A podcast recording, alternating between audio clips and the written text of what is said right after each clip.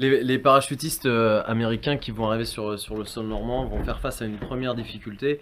Euh, ça va être notamment leur équipement parce qu'ils vont faire face à des unités allemandes qui vont parfois être euh, équipées eh bien, de, blindés. Euh, ça va être le cas, on va parler là tout de suite notamment de, la célèbre bataille de la Fière, du pont de la Fière.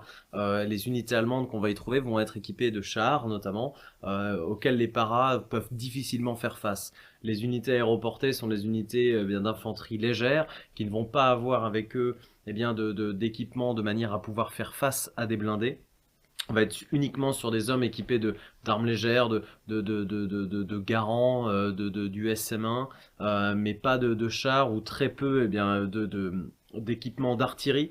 Euh, ils étaient cette 701e Airborne va être notamment appuyé par par le 377e bataillon d'artillerie parachutiste qui devait être largué dans la nuit euh, du 5 au 6 avec le 502e régiment de para sur, euh, sur la drop zone A. Mais il faut savoir eh bien, que cette, cette, ce bataillon du 377e va être complètement éparpillé et ne sera absolument pas opérationnel. Sur les 11 canons que devait transporter euh, le, ce 377e PFAB, eh bien, seulement un canon va être, va être utilisable le matin du 6 juin.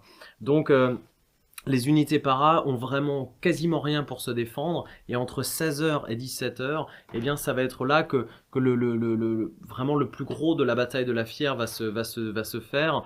Euh, et notamment eh bien, trois chars euh, allemands, trois chars Renault plutôt, trois chars français euh, pris par, par l'armée allemande vont partir sur, sur la route de la Fière. Le but de cette unité allemande, de ces unités allemandes qui vient eh bien, de l'ouest de Sainte-Mère-Église et notamment du quartier général de, de, la 91e division allemande basée à Bernaville, les hommes du général Fallet, qui sera tué d'ailleurs, hein, le général Fallet, dans la nuit du 5 au 6 juin 1944. Euh, par le soldat McFarlane, notamment hein, juste à côté du, château de Bernaville, euh, là où était installé le quartier général du général Fallet. Euh, cette unité allemande est en train de se, recomposer, de, se, de s'organiser un petit peu pour contre-attaquer Sainte-Mère-Église. On l'a dit dans le début d'après-midi du 6 juin. On va avoir une opération déjà de prise de Sainte-Mère de par le nord, de par Neuville-au-Plein, et simultanément, eh bien, on aura l'arrivée des hommes sur le pont de la Fière, c'est-à-dire prendre Sainte-Mère-Église par l'ouest. Donc, eh bien, la bataille de la Fière va débuter. On a des hommes qui sont positionnés, des hommes de la 82e Airborne qui sont positionnés sur ce pont de la Fière et qui vont faire face eh bien, à, ces premiers, à ces premiers blindés allemands qui sont en train d'arriver face à eux. Euh, ils vont avoir très peu de choses finalement pour répondre. Et c'est là que vont intervenir notamment eh bien, les gliders, ces hommes arrivés par planeur un petit peu plus tôt dans la journée, qui vont avoir avec eux un petit peu plus de matériel pour pouvoir détruire des blindés, s'attaquer à, des blindés. Ça va être le cas d'arrivée de, de, premiers canons, euh, ça va être également l'arrivée eh de bazookas.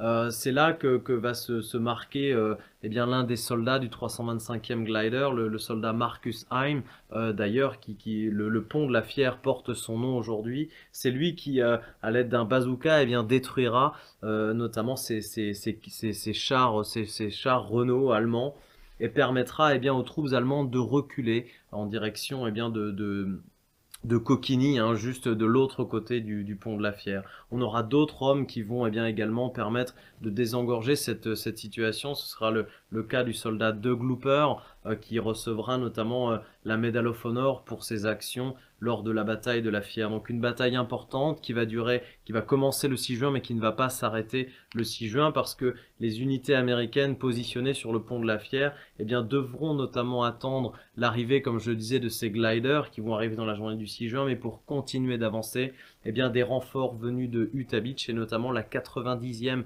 division d'infanterie américaine.